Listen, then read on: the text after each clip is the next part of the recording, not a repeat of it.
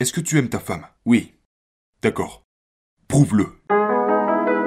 Parce que quand tu l'as rencontrée, tu ne l'aimais pas, n'est-ce pas? Et maintenant tu l'aimes. Peux-tu me citer le jour où l'amour est arrivé? C'est une question impossible. Mais ce n'est pas qu'il n'y a pas de réponse, c'est juste qu'il est beaucoup plus facile de le prouver avec le temps.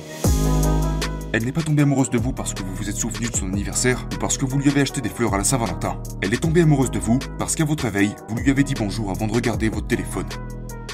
Elle est tombée amoureuse de vous parce que lorsque vous êtes allé au frigo pour vous servir un verre, vous lui en avez pris un sans lui demander si elle en voulait un. Elle est tombée amoureuse de vous parce que quand vous avez eu une super journée au travail, mais que de son côté elle a eu une mauvaise journée, vous n'avez pas dit Ouais, mais attends, laisse-moi te raconter ma journée. Vous vous êtes assis à ses côtés et l'avez écouté parler à propos de sa journée, sans ne dire un seul mot sur votre super journée. C'est pour ça qu'elle est tombée amoureuse de vous. Maintenant, je ne peux pas vous dire quand exactement, ni quelle chose précise vous avez faite pour que ça arrive, mais c'est l'accumulation de toutes ces petites choses qui l'ont amené à se réveiller un jour et soudainement réaliser Je l'aime.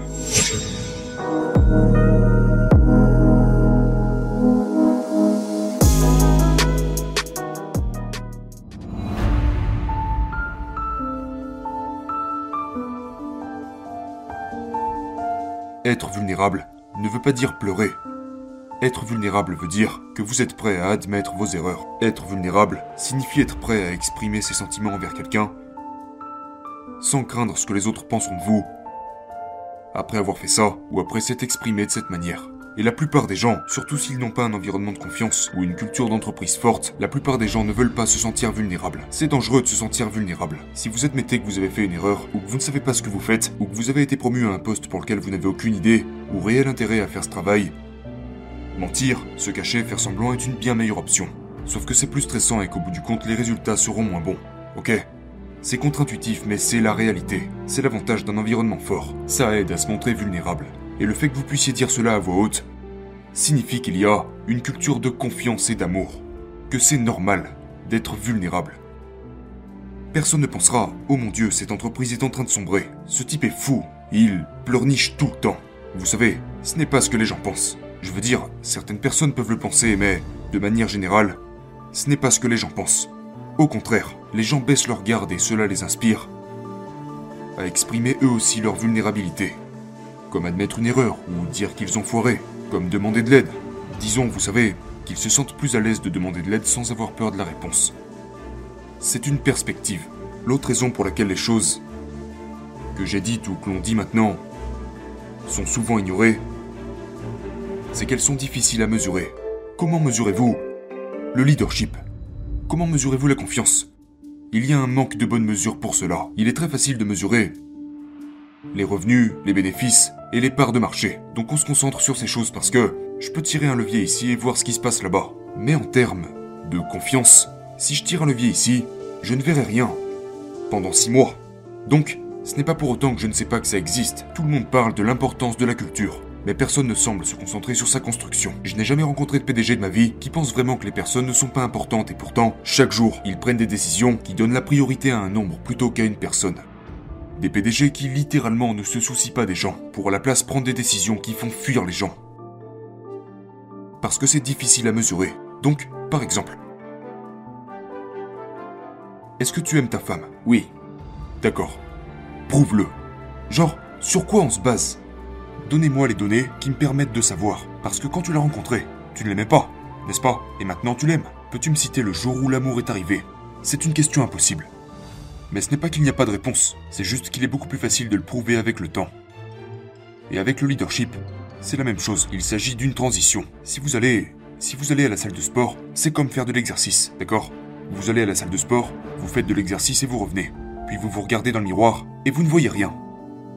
Le lendemain, vous y retournez, vous revenez, vous regardez à nouveau dans votre miroir, et vous ne voyez rien, d'accord? Il devient donc clair qu'il n'y a pas de résultat, qu'on ne peut pas les mesurer, donc ça ne marche pas et on abandonne. C'est comme dans une relation. Je lui ai acheté des fleurs, lui ai souhaité un joyeux anniversaire, et elle ne m'aime pas. Il est clair que je dois abandonner, n'est-ce pas? Mais ce n'est pas comme ça que ça marche. Si vous croyez en quelque chose, vous devez vous engager dans un acte de service. Vous devez vous engager à suivre un régime, à faire de l'exercice, et vous pouvez échouer. Il peut vous arriver de manger une part de gâteau au chocolat ou sauter un jour ou deux, vous savez. C'est autorisé. Mais si vous êtes rigoureux, je ne peux pas vous dire quand exactement, mais vous allez commencer à percevoir des changements. C'est comme ça. C'est la même chose avec n'importe quelle relation. Ce n'est pas une question d'événement, ce n'est pas une question d'intensité, c'est une question de constance. D'accord? Si vous vous brossez les dents que deux fois par an, vos dents vont tomber. Non, vous devez vous brosser les dents tous les jours pendant deux minutes. Maintenant, à quoi sert de se brosser les dents un jour, deux fois pendant deux minutes? Rien. À moins que tu ne le fasses tous les jours, deux fois, pendant deux minutes. C'est la constance. Aller à la salle de sport pendant 9 heures d'affilée ne vous mettra pas en forme, mais faire de l'exercice tous les jours pendant 20 minutes permet de se mettre en forme. C'est la pratique quotidienne de toutes ces petites choses ennuyeuses et monotones, comme se brosser les dents, qui compte vraiment le plus. Elle n'est pas tombée amoureuse de vous parce que vous vous êtes souvenu de son anniversaire ou parce que vous lui avez acheté des fleurs à la Saint-Valentin. Elle est tombée amoureuse de vous parce qu'à votre réveil, vous lui avez dit bonjour avant de regarder votre téléphone. Elle est tombée amoureuse de vous parce que lorsque vous êtes allé au frigo pour vous servir un verre, vous lui en avez pris un sans lui demander si elle en voulait un. Elle est tombée amoureuse de vous parce que quand vous avez eu une super journée au travail, mais que de son côté elle a eu une mauvaise journée, vous n'avez pas dit Ouais, mais attends, laisse-moi te raconter ma journée. Vous vous êtes assis à ses côtés et l'avez écouté parler à propos de sa journée, sans ne dire un seul mot sur votre super journée.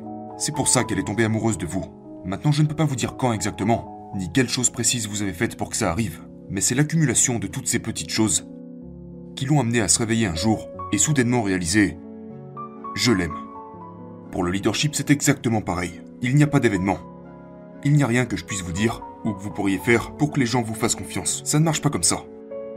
C'est l'accumulation de tas et de tas de petites choses qui sont inoffensives et en apparence inutiles. Littéralement, sans intérêt pour les gens. Les gens peuvent voir ces petites choses qui sont de bonnes pratiques de leadership et diront qu'elles ne fonctionnent pas. Et ils auront tout à fait raison.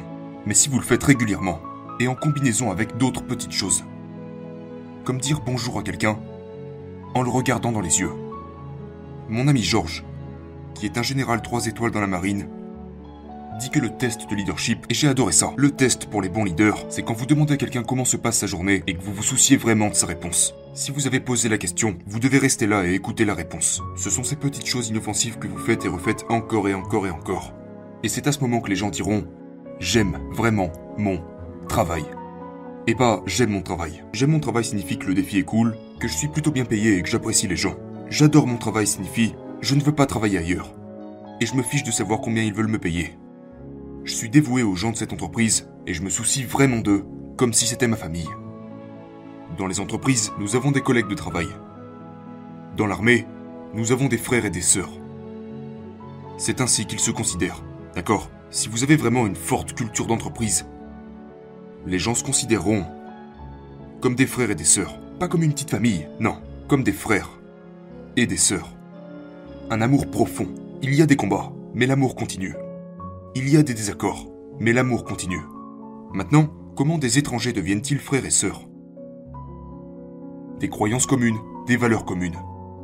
Vous savez, comme des parents, en d'autres termes, des cadres qui se soucient de la réussite de leurs enfants, qui ont à cœur d'élever leurs enfants, de leur enseigner des compétences, de les discipliner si nécessaire, et de les aider à prendre confiance en eux afin qu'ils puissent aller jusqu'au bout et accomplir des choses qu'ils ne pensaient même pas pouvoir accomplir eux-mêmes.